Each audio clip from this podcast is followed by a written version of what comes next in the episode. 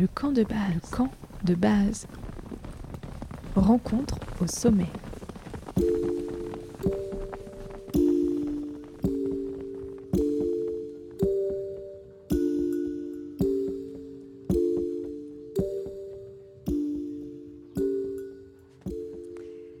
Bonjour à toutes et à tous et bienvenue dans le podcast Le Camp de base disponible sur www.campdebase-podcast.com qui, une fois n'est pas coutume, est diffusé en direct sur Radio Campus Grenoble 90.8 en direct toujours de la Biennale des villes en transition de la ville de Grenoble au parc Pompidou. Merci euh, de nous rejoindre aujourd'hui donc une euh, spéciale euh, sur euh, la transition finalement des villes vers la montagne.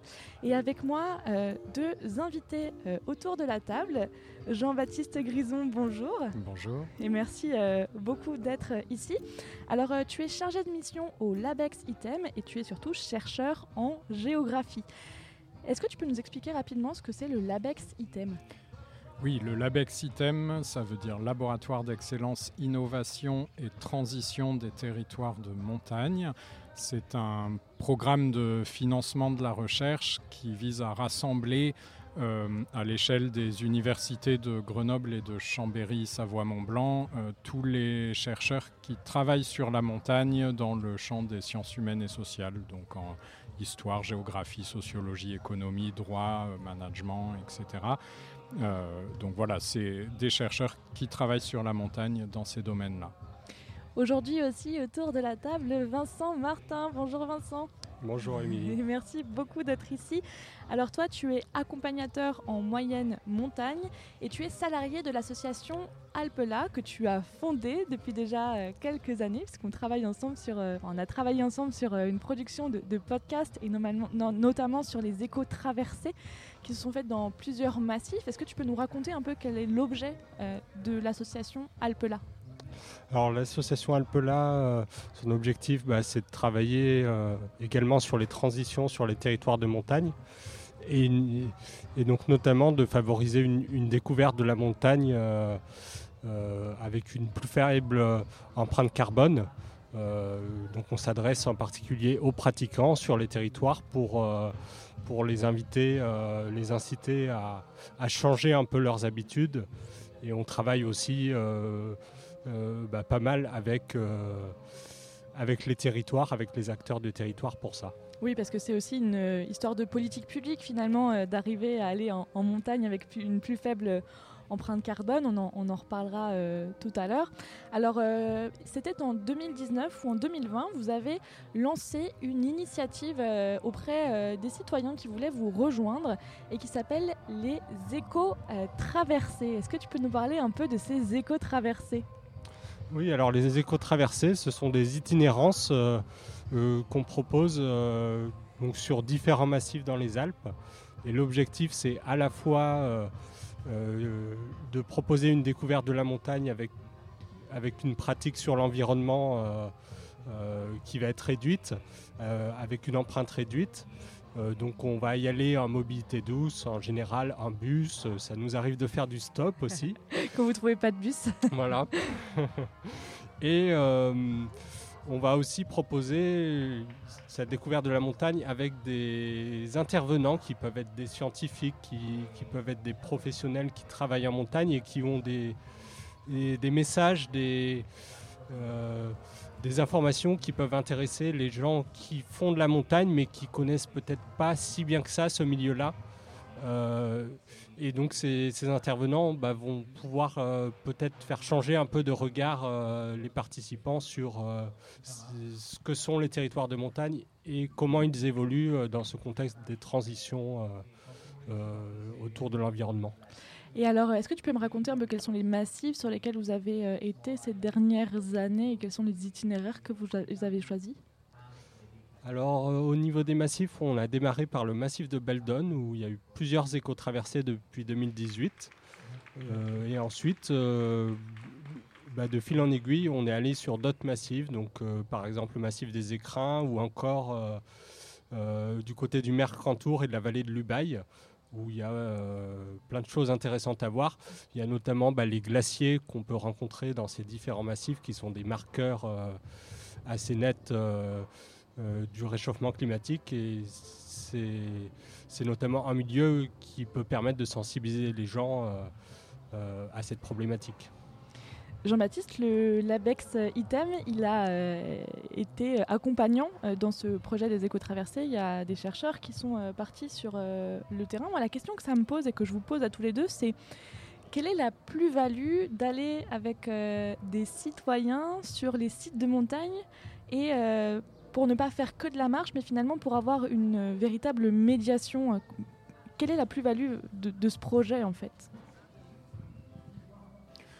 Alors le, le soutient les éco-traversées effectivement depuis le début et, c'est vrai que euh, nous on est très intéressés par, euh, par la médiation scientifique en général parce que euh, cette médiation scientifique participe au, lien entre science et société hein, et, en fait c'est important pour des scientifiques, pour des chercheurs de faire du lien entre la, recherche et, les citoyens. C'est important euh, à la fois parce que euh, la recherche, euh, en tout cas la recherche du LabEx ITEM qui, qui rassemble des chercheurs universitaires, c'est une recherche publique qui est financée par, par l'argent public, et donc indirectement par les citoyens. Donc, quelque part, faire de la médiation scientifique, c'est aussi restituer aux citoyens le, euh, enfin, la, connaissance qui a été produite euh, avec, euh, avec les, fonds publics. Donc ça, c'est quelque chose d'important, c'est un, principe de base, et c'est pour ça que ça nous intéresse. Alors, on a soutenu les éco-traversées, effectivement, parce que c'est pour nous un, moyen intéressant de porter à connaissance auprès d'un public élargi les recherches sur la montagne. Donc on a euh, effectivement un certain nombre de chercheurs qui, sont, euh, qui ont participé aux, aux, éco-traversées. Euh, et, la médiation, elle va même au-delà, et, peut-être Vincent pourra s'exprimer aussi là-dessus, mais elle va au-delà de seulement les participants à, à, ces éco-traversées, puisque l'éco-traversée a produit, enfin, a généré la production d'un film. Elle est en train bientôt de générer la production d'une bande dessinée qu'on finance aussi au Labex Item. Donc, euh, donc ça, c'est intéressant. Et puis, dernière chose, euh, on a repris le, concept d'éco-traversée aussi pour nous. Euh, un peu en interne, puisqu'on s'est servi, et en partenariat d'ailleurs avec avec l'association Alpela et Vincent. Euh, cette fois-ci, c'est nous qui avons fait appel à lui puisque on a euh, conçu une éco-traversée spécifique pour les doctorants qui nous permet de reprendre le concept de l'éco-traversée à des fins pédagogiques. Donc finalement, il y a, quelque chose de l'ordre de l'échange, de l'aller-retour, du donnant-donnant, ou, du gagnant-gagnant, je ne sais pas. C'est-à-dire que euh, voilà, on a soutenu l'éco-traversée et, euh, et l'association Alpela nous soutient dans, euh, dans, nos projets aussi à travers ce qu'on appelle la Mountain Research School, qui est une école doctorale itinérante qu'on organise avec eux et qui prend la forme d'une éco-traversée aussi. Sur laquelle on reviendra juste après. Vincent, le bénéfice et le retour des participants, quel est-il? Alors, je pense que au niveau du bénéfice, en tout cas c'est ce que nous disent les participants, euh, euh, en fait, au-delà de la semaine d'itinérance, c'est que bah, déjà ça change un peu leur regard euh, sur ce qu'est la montagne, mais aussi sur bah, les moyens en fait de, de pouvoir s'impliquer et d'être acteur de la transition dans sa propre vie. Et euh, ce qu'on voit si on discute avec eux, euh, parce qu'on garde souvent des contacts euh, avec, ces, participants, on voit qu'il y a des évolutions dans leur vie aussi, parce qu'ils ont été marqués véritablement par cette expérience, en termes de sensibilisation, en termes de... Bah, par rapport en fait aux témoignages qu'ils ont pu avoir de la part des intervenants, et qu'ils évoluent en fait aussi dans leur mode de vie. Et ça, c'est vrai que c'est euh, bah, assez gratifiant. C'est aussi pour ça qu'on est content de faire ces projets-là. Super, alors comme je disais, on a fait trois saisons d'un podcast qui s'appelle Le coup de fil ensemble avec euh, tous les soirs de l'éco-traversée. J'interviewais en direct de Campus Grenoble encore les participants, qu'ils soient donc les participants civils ou les acteurs, les scientifiques, pour faire un petit compte rendu, un, micro, micro compte rendu de finalement transition en montagne. Et j'ai remonté les moments forts, qui m'ont touché, notamment aux adrets. Je vous propose de l'écouter et on se retrouve juste après sur Campus Grenoble 90.8 après avoir écouté le coup de fil.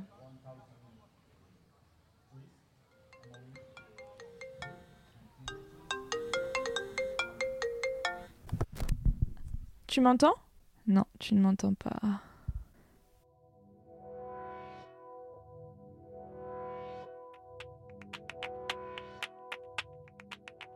Moi, je suis habitant des, des Adrets.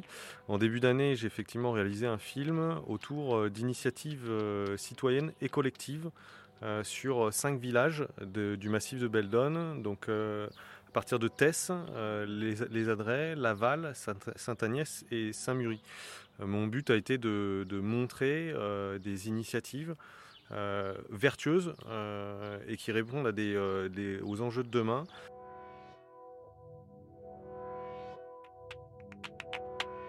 1500 mètres de dénivelé. Euh, et euh, le but c'est qu'on puisse peut-être se poser un peu quand même en arrivant. Euh, du coup on, propose donc de faire le petit déj à 7h et de faire un, premier départ à 7h30 pour ceux qui ont envie de, marcher un, peu plus tranquille ou qui marchent un peu plus tranquille parce qu'ils sont plus fatigués quoi. Euh, et euh, le second départ, ce sera à 8 heures. Voilà. Euh, donc bah, les hébergements vont se faire soit en tente préau, soit, soit dans la salle en dessous. Et puis il va aussi y avoir 2-3 personnes qui vont être hébergées chez quelqu'un. Bonjour Anne et merci euh, beaucoup euh, d'avoir accepté de témoigner euh, ce soir. Donc toi, tu es accompagnatrice en moyenne montagne et c'était la première fois que tu fais l'éco-traversée de, de Beldon. Mhm. Donc là, ce soir, on est aux adresses. Est-ce que tu peux nous parler un peu de l'itinéraire de demain? Alors, du coup, demain, on va partir des Adrets et on va monter un petit peu jusqu'à Prabert. Et là, on va faire un long plat, ça va être très très long. Et enfin, on va monter pour aller rejoindre les montagnes tout là-haut, très dans le pentu, dans la colline. Et puis on va passer après jusqu'au refuge Jean Collet sur une petite sangle. Ça va avoir une super belle vue sur le Grésivaudan, donc ça va être super cool. C'est quoi être accompagnateur en moyenne montagne? Alors du coup, ça va être euh, plein de choses différentes, mais c'est un métier hyper varié. Euh, mais ça va être gérer un groupe. On peut aussi parler du milieu naturel, donc c'est aussi euh, qu'est-ce que fait un humain dans son milieu naturel, mais aussi euh, parler du milieu naturel qui nous entoure et quel impact on va avoir dessus. Et enfin, euh, c'est aussi se faire plaisir et partager euh, des bons moments en montagne. Qu'est-ce qui t'a donné envie, toi, de venir sur l'éco-traversée de Beldon pour encadrer des participants? Alors, du coup, moi, je connais Vincent et de l'association Alpela. Et euh, je trouvais le projet euh, super intéressant euh, d'avoir des intervenants et différents acteurs du milieu de la montagne. Déjà rien que pour moi, c'est très intéressant. Mais aussi, c'est une population, enfin, les personnes qui vont venir à l'éco-traversée, c'est des gens hyper motivés de découvrir la montagne. Donc, on a des discussions super intéressantes. Ça, c'était vraiment un gros facteur qui m'a fait venir pour encadrer aussi. C'est quoi l'intervention que tu as préférée jusqu'à maintenant euh, sur ce que tu as entendu sur l'éco-traversée et que tu vas pouvoir réutiliser toi en tant qu'accompagnatrice euh, en montagne? Euh, Du coup, je pense que là-dessus, ça va être le premier jour pour l'instant. C'était une intervention sur le loup. Et ce, en fait, cette question est tellement complexe et tellement présente dans nos montagnes aujourd'hui qu'on est obligé d'en parler aussi aux gens qu'on accompagne si on a l'occasion parce que euh, c'est quelque chose euh, dont il faut parler et qu'il ne faut pas rester dans le, dans le flou euh, des médias qui est, donné actuellement. Donc je pense qu'il y, y, a toujours des occasions de sensibiliser les gens sur la question et l'apport d'un sociologue sur cette question-là était super intéressant. Toi, tu ferais comment pour en parler aux gens? Parce que c'est une controverse, donc ça veut dire qu'il y a une multitude d'acteurs dont les points de vue parfois se recoupent, parfois sont extrêmement divergents. Mm. Comment est-ce que tu peux, toi, en parler euh, aux participants euh, en montagne? Je pense qu'en fait, ça dépendrait de, mon, de ma randonnée de la journée et de là où je passe. si je passe dans un alpage où je connais qu'il y a eu par exemple une prédation récemment, peut-être que je peux aller à l'encontre de la bergère qui serait présente et les faire rencontrer au, au, groupe. Ou sinon leur dire, bon bah voilà, il s'est passé ça, qu'est-ce que vous pensez que ça en découle? En fait, essayer d'engager déjà une conversation et après, selon les groupes aussi, on peut animer euh, d'une certaine manière ou d'une autre. Donc faire des jeux, des débats mouvements, par exemple. Euh, est-ce que vous pensez que le loup devrait a été réintroduit? Oui, non, pourquoi? Et en fait, essayer de replacer un peu l'histoire du loup et aujourd'hui, qu'est-ce qu'on fait exactement en France? C'était euh, un extrait du coup de fil, euh, un podcast qu'on a réalisé en trois saisons euh, pour l'association Alpela en suivant les échos traversés. vous êtes toujours sur Campus Grenoble 90.8 en direct de la Biennale des villes en transition de la ville de Grenoble au parc Pompidou. Alors euh, Vincent, Jean-Baptiste, euh, on vient euh, d'entendre ce petit extrait de terrain qui touche à plusieurs sujets. Peut-être qu'on peut reprendre, parce que c'est un cadre de transition, Jean-Baptiste, quelles sont les problématiques actuelles euh, sur lesquels euh, il faut travailler en montagne. Là, on a entendu euh, la problématique du loup, qui est une controverse. Moi, je pense évidemment, puisque c'est dans l'actualité, au Lyon-Turin, puisqu'il y aura le soulèvement de la terre là, qui sera en Maurienne le 17 juin. Qu'est-ce que finalement, quelles sont les recherches qui sont menées et quels sont les nouveaux points finalement de, voilà, de, de, de discorde, de controverse, de recherche? C'est une, c'est une question très complexe. Euh, e-, effectivement, euh, alors quand on est chercheur, on aime bien s'attaquer aux problèmes complexes de toute façon. Euh, c'est bien évident qu'on ne peut pas répondre sur le fait qu'il y aurait une problématique sur laquelle tout le monde doit travailler. En fait, il y a une multitude de problématiques, aussi parce qu'il y a une multitude de territoires de montagne. Euh, là, tu viens de parler du Lyon-Turin, mais le Lyon-Turin, ça concerne la Maurienne, ça concerne euh, une partie des Alpes du Nord. Euh, au Labexitem, on travaille sur beaucoup de territoires de montagne, de haute montagne, de moyenne montagne, de montagnes qui sont concernées par le ski, de montagnes qui sont méditerranéennes avec des problèmes de sécheresse plus importants que d'autres, etc. Donc globalement, euh, ce qu'on ce qu'on peut dire, c'est que tous les territoires de montagne euh, sont confrontés à certaines problématiques euh, complexes liées aux changements globaux et que pour, chaque, pour chacun de ces territoires de montagne, il y a des enjeux spécifiques qui consistent à s'adapter à ces changements globaux. Et évidemment, les, chemins d'adaptation ne vont, pas forcément être les mêmes. Donc on s'intéresse effectivement à, euh, notamment les, collègues qui sont en sociologie de la communication, etc., peuvent s'intéresser aux controverses, aux points qui, qui vraiment posent problème, qui font débat dans la population, donc le Lyon-Turin, euh, la mise en place de nouvelles retenues collinaires ou pas, la poursuite des aménagements liés au, ski par exemple, ou à des aménagements liés à, à, la rétention de l'eau, à la gestion de l'eau. Euh, donc ça, c'est euh, voilà, on travaille sur les controverses, mais on travaille aussi sur euh, sur les, les, choses positives qui émergent, qui vont dans le sens de la transition, les innovations sociales. voilà, comment comment est-ce que par quel processus des des éléments de transition peuvent advenir sur les territoires de montagne et comment est-ce qu'ils arrivent à s'adapter. Est-ce que vous faites une recherche un peu particulière parce que en fait vous faites beaucoup de terrain quand vous euh, cherchez euh, sur la, montagne. Quels sont les acteurs avec lesquels vous travaillez? Alors on travaille avec, euh, avec des acteurs assez différents. ça, dépend effectivement quel type de recherche, puisque suivant les disciplines, on a, on a des, recherches qui peuvent être assez différentes. Alors on a des partenaires euh, réguliers, importants, qui sont souvent des, alors soit des institutions euh, comme euh, voilà, des collectivités, les départements, les communes, les intercommunalités, les, un peu les services de l'État aussi, hein, direction départementale de l'agriculture, de l'équipement, voilà, des territoires. Euh, le commissariat de massif, les parcs naturels régionaux euh, ou les parcs nationaux. On a aussi comme partenaire euh, des, parfois des, partenaires privés comme des entreprises, des, des, regroupements d'entreprises, des chambres consulaires, etc. des associations type ONG avec qui on a beaucoup de liens.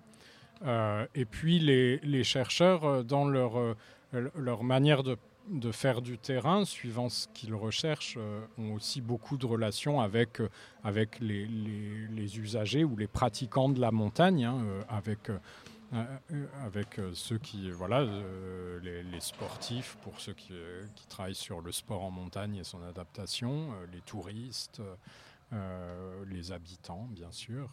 Euh, voilà, les occupants de résidences secondaires. Enfin, on a toute une série de, publics comme ça, cibles, suivant les, recherches qu'on pratique.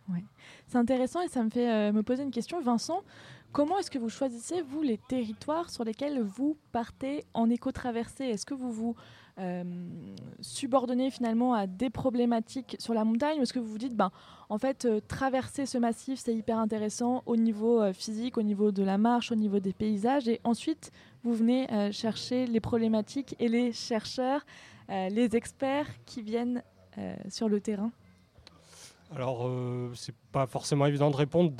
Ça va peut-être un peu dans les deux sens.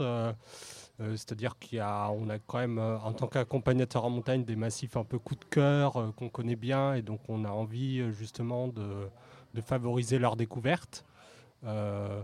et, et d'un autre côté, ça peut arriver aussi qu'au travers de rencontres euh, avec des chercheurs ou avec des acteurs de la montagne, on se dise ah bah là il y aurait un sujet à présenter sur un territoire.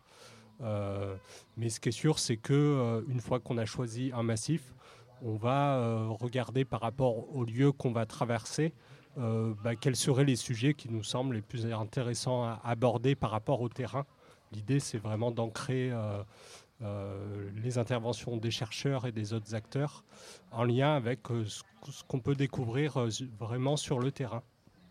Alors dans la saison 2 euh, du camp de base qui compte déjà 20 épisodes, euh, j'ai interviewé euh, effectivement encore des sportifs de haut niveau, mais je suis allée plus gratter au niveau du tourisme et, et de l'agriculture. Et en octobre dernier, j'ai rencontré Marilyn Duval, qui est présidente de l'AFP et qui m'a parlé de tourisme. Je vous propose qu'on l'écoute et qu'on en discute juste après petite, est-ce qu'il y avait autant de tourisme et comment est-ce que l'évolution du tourisme s'est fait entre euh, quand tu le voyais au départ et maintenant? Alors tu sais, il y a un truc assez drôle. Comme on avait notre petit chalet d'alpage au pied d'un sentier qui s'appelle aujourd'hui le sentier découverte, c'est un sentier thématique, et on a un refuge à proximité. Quand on était donc sur notre terrasse avec les autres sœurs, on s'amusait à compter le nombre de personnes qui passaient sur le chemin tu vois. Et on se disait, tiens, 300 personnes qui peuvent aller au refuge. Donc potentiellement, on disait, mais comment elle va faire pour accueillir 300 personnes jour qui passaient régulièrement? Donc ça faisait beaucoup, mais on les voyait à peine, nous. Et après, euh, donc moi, de par mon activité d'été, donc euh, je suis devenue en 2000 euh, gardienne du refuge de l'Orgère. C'est à, ce moment-là que j'ai pris conscience que la, le tourisme, il avait évolué, mais qu'on le faisait évoluer aussi. C'est assez pervers parce que on pense toujours que c'est le touriste qui évolue, alors que quand on fait des, mm, des études et autres, on nous dit souvent c'est à la demande. C'est faux en fait. C'est pas tellement le tourisme qui demande quelque chose, mais si tu lui proposes, il va le prendre. C'est une évolution des offres en fait. Oui, c'est ça, c'est des offres, ouais, c'est ça. Et le tourisme, il a changé. Enfin, on a rendu la montagne tellement accessible qu'aujourd'hui, on rend les gens, euh, comment dire, assistés. C'est malheureux à dire, hein mais ils ne savent pas. Ils arrivaient, tu vois, des exemples tout bêtes. Je parlais tout à l'heure que quand on était à 15 ans, on avait une carte et on devait s'orienter. Eh bien aujourd'hui, moi, en tant que gardienne de refuge, souvent, les gens me disaient, le sentier nature est où? En face de quoi Je leur disais, mais c'est fou, vous l'avez là en face de vous. Alors, le téléphone, alors évidemment, on avait le téléphone, mais ça marche pas. Donc, qu'est-ce que tu fais? Heureusement qu'on avait encore du papier en disant, vous partez là. Et pour combien de temps? C'était ça, c'est la notion du temps. Combien de temps je vais mettre pour aller là? Et où est-ce que c'est? Est-ce que vous pensez que c'est accessible à mon niveau? Mais quel niveau tu as? Je ne le connais pas. Tu vois, c'est se mettre finalement à la portée des gens et c'est comme si on nous demandait à nous est-ce que vous pourriez pas m'emmener? Parce qu'en fait, je ne sais pas. Vous êtes toujours sur Radio Campus Grenoble 90.8. C'est le podcast Le Camp de Base qui a pris euh, la main sur l'antenne pour parler des transitions en direct du parc Pompidou dans le cadre de la Biennale des villes en transition de Grenoble. Alors, euh, ce témoignage-là, euh, il euh, nous met en plein cœur de la problématique, ou une des problématiques en tout cas, des transitions en montagne. Toi, Vincent, tu travailles beaucoup sur la mobilité douce et on voit bien là dans le, témoignage de Marine Duval que c'est une problématique justement cette arrivée en montagne, cette confrontation justement à ce que c'est la montagne. Comment est-ce que vous travaillez autour de cette question à Alpela Alors c'est vrai que bah, pour pouvoir aller en montagne, il y a à la fois les questions de comment on peut s'orienter, mais aussi bah, comment on va arriver euh, en montagne. Et donc nous, euh, bah, depuis quelques années, on fait le choix de, euh, de voir comment on peut proposer aux participants d'aller en montagne sans voiture, soit parce que ils ont envie de moins utiliser leur voiture. Euh, a priori, voilà, c'est plutôt bon pour l'environnement de ne pas utiliser sa voiture, euh, ou tout simplement parce qu'ils n'ont pas de voiture, euh, ce qui est le cas par exemple de, de plus en plus de monde à Grenoble. Et donc, on a fait tout un travail pour recenser des itinéraires, des randonnées, des sorties montagne qui, peuvent se faire en transport en commun, en prenant le bus ou le train. Euh, avec un livre qui a été publié euh, à l'été dernier avec 50 randonnées euh, sans voiture sur le département de l'Isère. Et donc on poursuit ce travail actuellement en proposant aussi des bus, justement là durant le mois de juin, des bus qui vont vous permettre d'aller sur des lieux qui en temps normal ne sont pas accessibles en bus. Donc par exemple demain vous pouvez aller au, col du Coq en Chartreuse, en partant de Grenoble. Euh, il reste encore quelques places dans le bus. N'hésitez pas à faire un tour euh, sur, euh, sur notre site. Super. Et est-ce qu'on peut dire à l'heure actuelle que c'est facile de se déplacer en montagne sans sa voiture? Alors on parle du cas de l'Isère. Oui, alors c'est facile ou c'est pas facile. je pense que je peux répondre un peu avec mon expérience personnelle. Euh, j'ai habité longtemps plutôt sur la métropole de Grenoble. Actuellement, j'habite dans le Trièvre, euh, à proximité d'une gare. Euh, et donc, bah, mon principal véhicule, c'est un vélo et ce sont les transports en commun. Donc, j'arrive, j'arrive tout à fait à, me déplacer sans avoir de voiture et à proposer des randonnées en montagne dans le cadre de mes activités professionnelles. Après, ça, demande euh, bah, sans doute euh, de modifier un peu ses modes de vie. Et aussi, ça nécessite euh, bah, des efforts de la part, de la part des collectivités et, et de l'État pour qu'il y ait suffisamment de transport pour se déplacer au quotidien. Et ça, c'est vrai que c'est encore bah, quelque chose qui, qui, doit être amélioré. Hmm. J'avais cru comprendre quand même qu'en Isère, on n'était pas trop mal loti au niveau des transports vers, vers les montagnes. Euh, il y a d'autres massifs où c'est un peu plus compliqué oui, alors c'est vrai qu'en Isère, euh, on a pu constater qu'il y, avait pas mal de massifs qui étaient assez accessibles. Euh, c'est plus compliqué si on va aller sur les écrins et puis même quand même aussi en Beldon.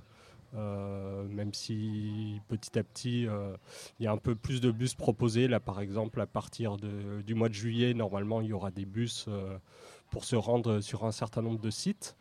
Euh, et donc nous, on, euh, essaie aussi de, bah, de discuter euh, avec ceux qui organisent les réseaux de transport pour qu'il y ait justement plus de bus adaptés pour les pratiquants. Mhm. après, sur le département et au-delà, il y a aussi les questions des lignes de train, comme la ligne de train Grenoble-Gap, qui, qui propose des trajets très intéressants pour aller en montagne, mais qui euh, qui est régulièrement en difficulté faute de financement. Et donc, euh, bah, on espère qu'il euh, va y avoir encore des financements qui vont être alloués pour cette ligne pour qu'elle se développe et aussi pour que le service soit amélioré. D'accord. Et Jean-Baptiste, est-ce que cette problématique justement de mobilité douce et de tourisme, c'est un axe pour le LABEX System de recherche? Ça l'est, c'est pas l'axe qu'on a le plus exploré en ce moment, mais on, s'intéresse quand même effectivement à la question des mobilités.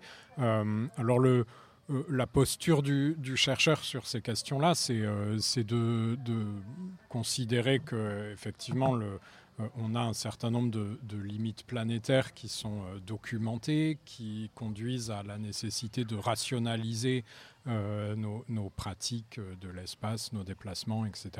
Et, les, chercheurs, bah, ce qu'ils font là, Vincent vient de nous parler de, en, tant qu'association, le, pouvoir qu'il a de, générer de l'incitation, de négocier avec les pouvoirs publics. Euh, le chercheur, lui, il va, il va faire des diagnostics, il va faire des études, et puis il va essayer aussi à sa manière de, euh, mettre euh, à la connaissance, de porter à la connaissance des décideurs et du grand public ben, le, la, nécessité euh, documentée, la nécessité de changer de comportement. Et justement, tout à l'heure, je te posais la question des partenaires euh, donc, que tu m'as cités. Euh, comment est-ce que vous travaillez justement avec ces partenaires, ces décideurs et ces citoyens, vous? Alors il y, a, plusieurs niveaux de, de relations avec les, partenaires euh, quand, on est, quand on est chercheur.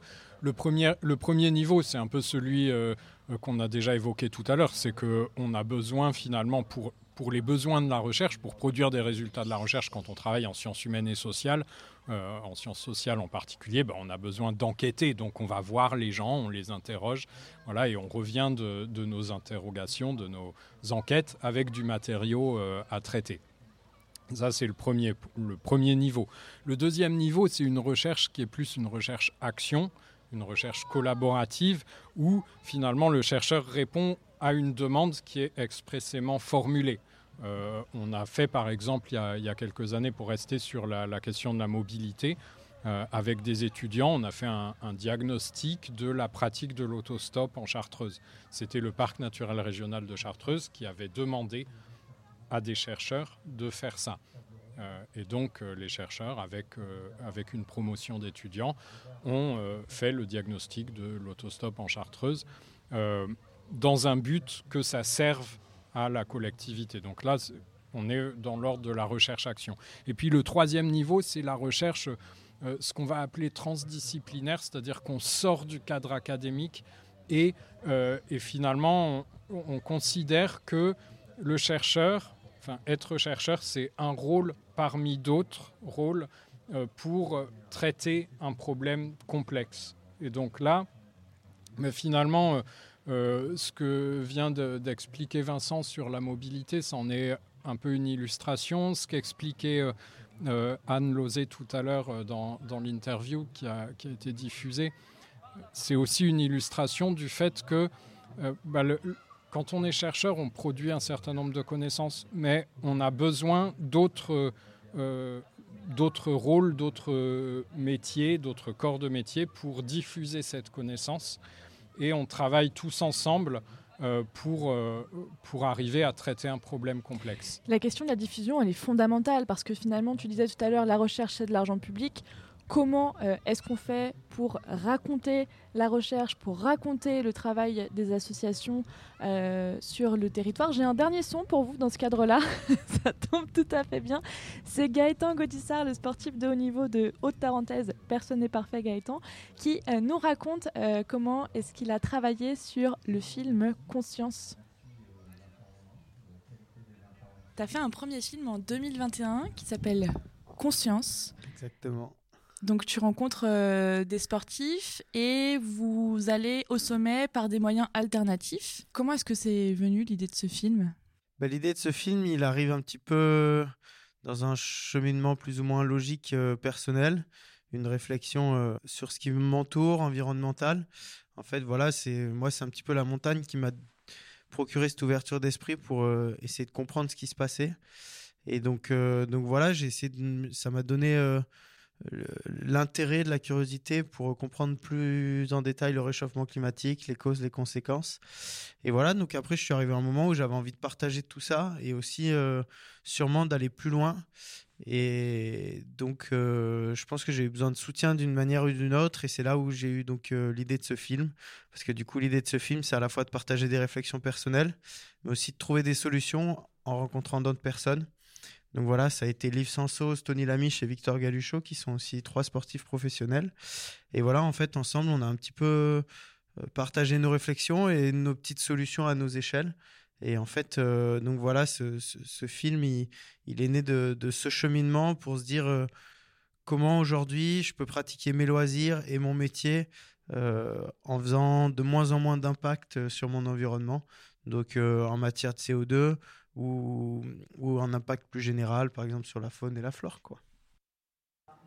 C'était Gaëtan Godissard au micro du camp de base sur www.campdebase-podcast.com. Je rappelle aux auditeurs de Campus Grenoble qui nous rejoignent que nous sommes en direct du parc Pompidou dans le cadre de la Biennale des villes en transition de Grenoble.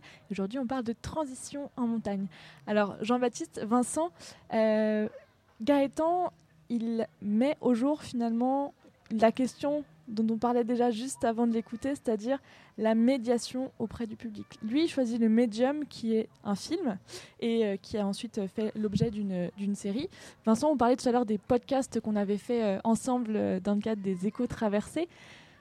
Comment est-ce que dans les mois, les années à venir, on va pouvoir améliorer justement cette communication et cette médiation auprès des publics sur ce qui se passe en montagne. C'est une question euh, très chère.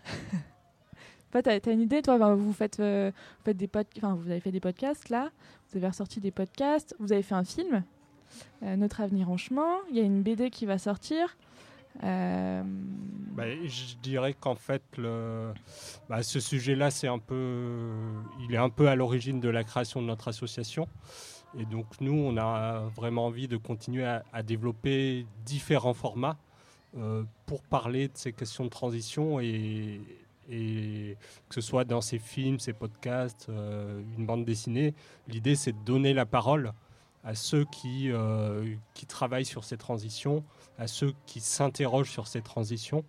Euh, et donc, bah, il y a des, voilà, des projets à venir. Euh, effectivement, une bande dessinée, mais aussi voilà, d'autres films qui devraient arriver par la suite. Euh, et donc, on, on travaille avec pas mal d'acteurs sur ces sujets-là, en lien avec les projets en fait, bah, qu'on développe au sein de notre association. et je dirais que en fait, euh, bah, suivant les territoires, on va pouvoir raconter une histoire souvent un peu différente euh, parce que les problématiques, comme disait Jean-Baptiste, sont différentes suivant les territoires et qu'on va aussi rencontrer des personnes qui ont des, qui ont des témoignages personnels bah, qui sont différents, qui sont souvent très forts. et c'est ça, je pense, qui peut permettre de sensibiliser les citoyens sur ces enjeux. Ok. Jean-Baptiste, est-ce que c'est facile en tant que chercheur de faire de la médiation sur son objet de recherche? Alors c'est vrai que des fois on se dit que c'est plus facile de faire de la médiation sur l'objet de recherche du, collègue que sur le sien propre. Euh, non, c'est pas très facile. En même temps, euh, c'est ce que je disais, le, chercheur a, idéalement le chercheur a besoin de, euh, de, s'arranger avec d'autres professions et, en fait la, médiation est, plus facile quand, euh, quand on vient nous chercher, en fait. Hein. Euh, c'est en tout cas une question qu'on travaille beaucoup. D'une manière générale, sans aller jusqu'à forcément la médiation grand public, mais comment se faire comprendre quand on est chercheur? on, a quelquefois tendance à, à, être trop facilement dans, une sorte de jargon, à euh, et, des fois, sans s'en rendre compte, euh, on parle de choses et puis le, les interlocuteurs qu'on a ont du mal à, rentrer dans notre discours et, à nous comprendre. Donc ça, c'est quelque chose qu'on travaille. Euh, et, effectivement, après, on, je dirais que c'est de plus en plus facile parce que, notamment enfin, au Labexitem, quand on travaille sur la transition des territoires de montagne, en fait, on a de plus en plus de gens. Enfin, il se passe quasiment pas une semaine sans qu'une association, euh, euh, une ONG, euh, des, médias, etc., viennent nous voir pour nous dire, ben voilà, là on fait un festival, là on fait un événement, là, etc. On aimerait bien faire venir un chercheur qui travaille sur la transition en montagne. Donc, on est de plus en plus accompagné finalement pour pour cet enjeu de médiation. Toi, tu es d'ailleurs euh, cofondateur d'un outil qui s'appelle le collectif Personnage, euh, qui met en lien des euh, doctorants, des jeunes chercheurs ou voilà, des, gens qui travaillent sur les territoires avec des acteurs de ces territoires de, montagne. C'est ça que j'entends derrière, derrière ce que tu donnes comme on vient nous chercher. à la base, ce collectif, il servait à une meilleure insertion euh, voilà, des, jeunes chercheurs euh, sur le marché du travail après un doctorat. Tu me disais qu'il y a plusieurs choses qui, se sont épanouies, plusieurs projets qui ont éclos. Est-ce que tu peux nous en parler un peu? Alors le, collectif Personnage, c'est un, collectif qui est, euh, qui est né d'une réflexion effectivement au sein du Labexitem sur le devenir de, de, la jeune recherche et sur l'insertion des jeunes chercheurs. Et euh, en fait, à travers ce collectif, donc c'est un peu la, branche euh, jeune recherche du Labexitem hein, maintenant, euh, à travers ce collectif, on, essaye de, répondre à, une problématique qui est la suivante, qui est que, effectivement, comme tu viens de le dire, d'un côté, on a un certain nombre de, jeunes docteurs ou de doctorants euh, dont les, perspectives d'insertion euh, professionnelle dans le monde de la recherche euh, sont souvent un peu balbutiantes, même si ça, s'améliore, de mon point de vue en tout cas ces, derniers temps. donc on a d'un côté, voilà, en, gros, des jeunes chercheurs qui ont du mal à trouver des activités, du travail, des contrats de recherche en tout cas. Mm-hmm. Et de l'autre côté, euh, on a, ce que je disais juste avant, une forte demande de la part d'acteurs de, plus en plus diversifiés en matière de, médiation scientifique, mais aussi de, diagnostic, d'études, de contrats, etc. Hein. Ce n'est pas que de la médiation, c'est une demande en, termes de production de connaissances et, une demande à laquelle euh, souvent les, chercheurs euh, titulaires, le monde académique est encore assez mal organisé pour répondre. Parce que, euh, parce que les titulaires n'ont pas le temps, parce qu'on on a des impératifs de, formation, euh, de publication qui font qu'on ne peut pas tout faire quand on est euh, permanent. Et donc l'idée, c'est vraiment de mettre en face cette disponibilité de la jeune recherche et cette demande des partenaires. Et donc là-dessus, c'est plutôt euh, enfin, on a encore à progresser, mais c'est plutôt déjà une réussite. On a déjà réussi à, effectivement euh, euh, faire un, certain nombre de, mises en relation de ce point de vue-là. Et est-ce que tu peux nous balayer peut-être quelques projets futurs du collectif Personnage et du LAVEX System? Parce que c'est souvent croisé.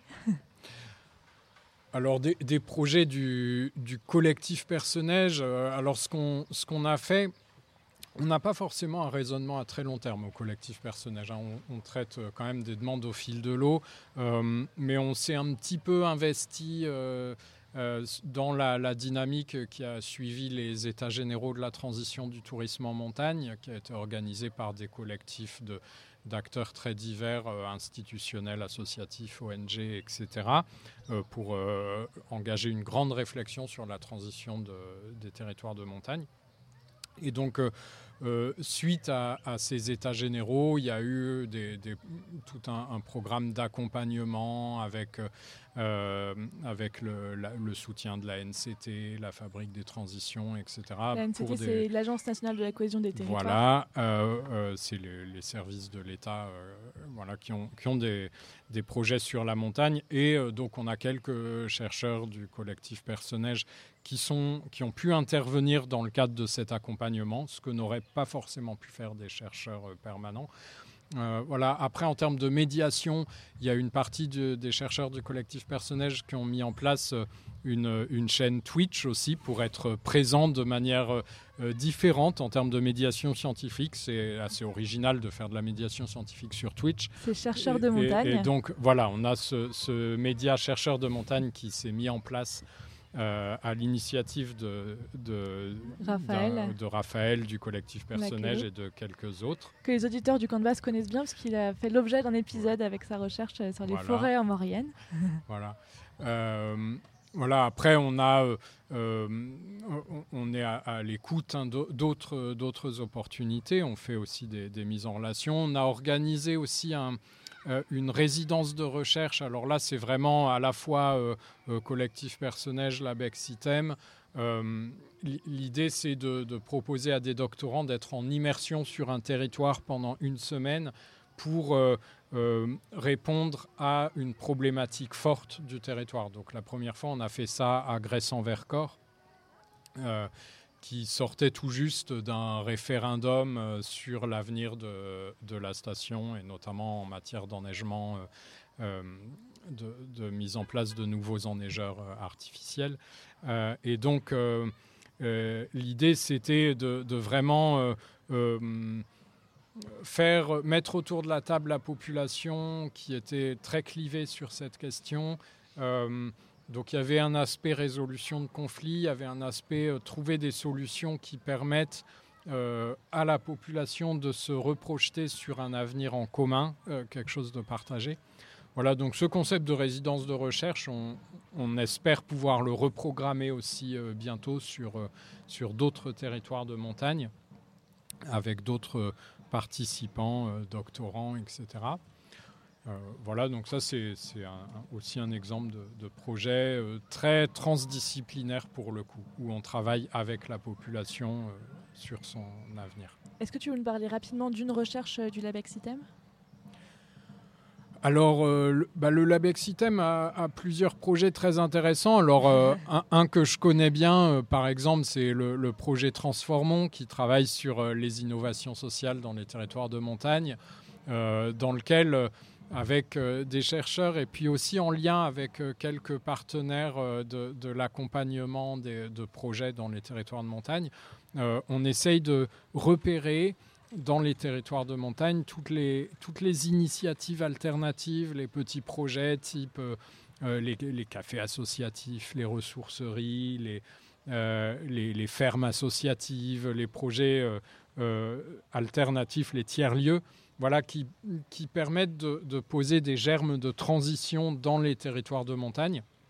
Et donc on essaye de les analyser, tous ces petits projets, et de comprendre quels sont les processus qui peuvent euh, faire qu'un projet euh, très localisé, très sectorisé, très individuel euh, va, en s'associant à une dynamique générale de projet, pouvoir générer une, une dynamique de transition dans le territoire. Comment, comment est-ce qu'on va passer d'un projet individuel à une transition des territoires de montagne?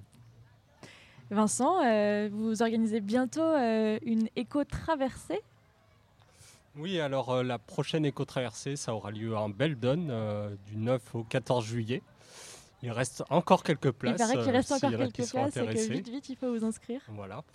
Et puis, bah, on poursuit les bus. donc comme le bus pour le col du coq ce dimanche, mais après on ira justement par exemple à Grèce-en-Vercors qui, j'ai eu, j'ai eu la commune il n'y a pas longtemps, voilà, qui, qui veut qu'il y ait plus de bus là-bas. Donc euh, euh, c'est vrai que cette initiative, ça permet vraiment d'expérimenter et de montrer que, qu'il y a des usagers pour ces bus et peut-être que par la suite, euh, il y ait des politiques publiques, il y ait des transports, voilà, qui soient mis en, place de, de façon plus pérenne. Oui, trop bien.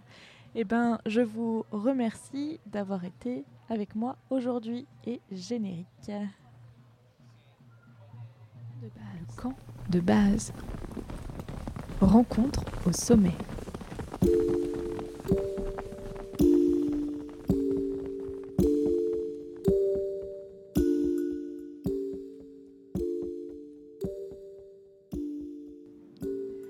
Le camp de base dans le cadre de la Biennale des villes en transition de Grenoble qui a pris la main sur l'antenne de Radio Campus Grenoble.